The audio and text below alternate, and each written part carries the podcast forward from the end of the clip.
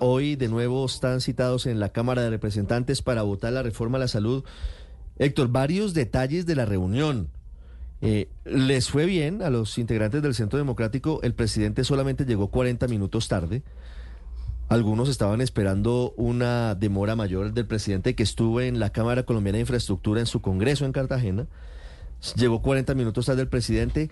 Fue un diálogo respetuoso. El presidente Uribe dice que fue un debate, que no fue una, una posibilidad de una charla o, de, un diálogo, sino que fue un debate. Sí, eh, debate. Mire, eh, varias cosas. Primero hablaron los representantes de médicos y de pacientes. Es decir, habló el doctor Vecino, el doctor Andrés Vecino y habló eh, el señor Campillo, que es el representante de los pacientes. Ellos fueron directamente quienes le plantearon al, presidente Gustavo Petro la posibilidad que retirara la reforma para buscar unas mesas de trabajo en todo el país y buscar un texto que, fuera consensuado. Ellos explícitamente le pidieron eso al presidente Petro, contándole cuál es su experiencia desde los médicos y desde los pacientes. Luego habló el expresidente Uribe hizo una presentación larga, que es la que hoy están compartiendo y de la que nos habla Andrés Carmona, una presentación en PDF, una presentación en PowerPoint muy detallada sobre por qué, según el Centro Democrático, no se necesita un proyecto de ley para modificar la reforma a la salud. Después habló, después del expresidente Uribe, habló el presidente Petro en términos generales. Luego intervino el ministro Guillermo Alfonso Jaramillo. Y de nuevo muy duro contra Sanitas, principalmente Héctor. A manera de anécdota, tuvo una ligera hemorragia nasal el ministro Jaramillo mientras estaba en la intervención, lo cual inquietó ¿Ah, un poco a los asistentes, sí señor. Sí, señor. ¿Necesitó atención en salud? No, no, no, no necesitó atención. Le dijeron, le dijeron algunos de los asistentes, ministro, espero que no salga a decir que le, pegamos un puño en la reunión, que eso estuvo tenso y que terminó con un golpe en la cara.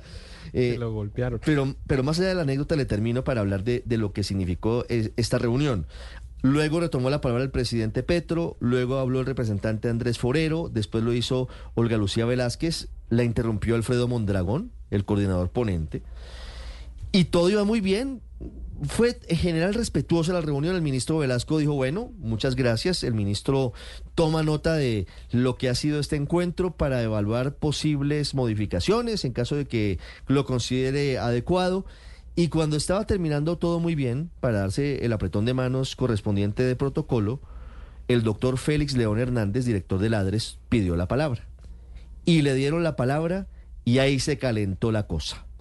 Porque el doctor Félix León Martínez eh, acusó al expresidente Uribe de haber sido el responsable de un perjuicio hace muchos años cuando fue presidente en la unidad de pago por capitación. Y el expresidente Uribe sabe cómo es. Él, él prende rápido y le dijo, no, a mí no me venga a responsabilizar de esas cosas porque yo no fui el responsable de eso.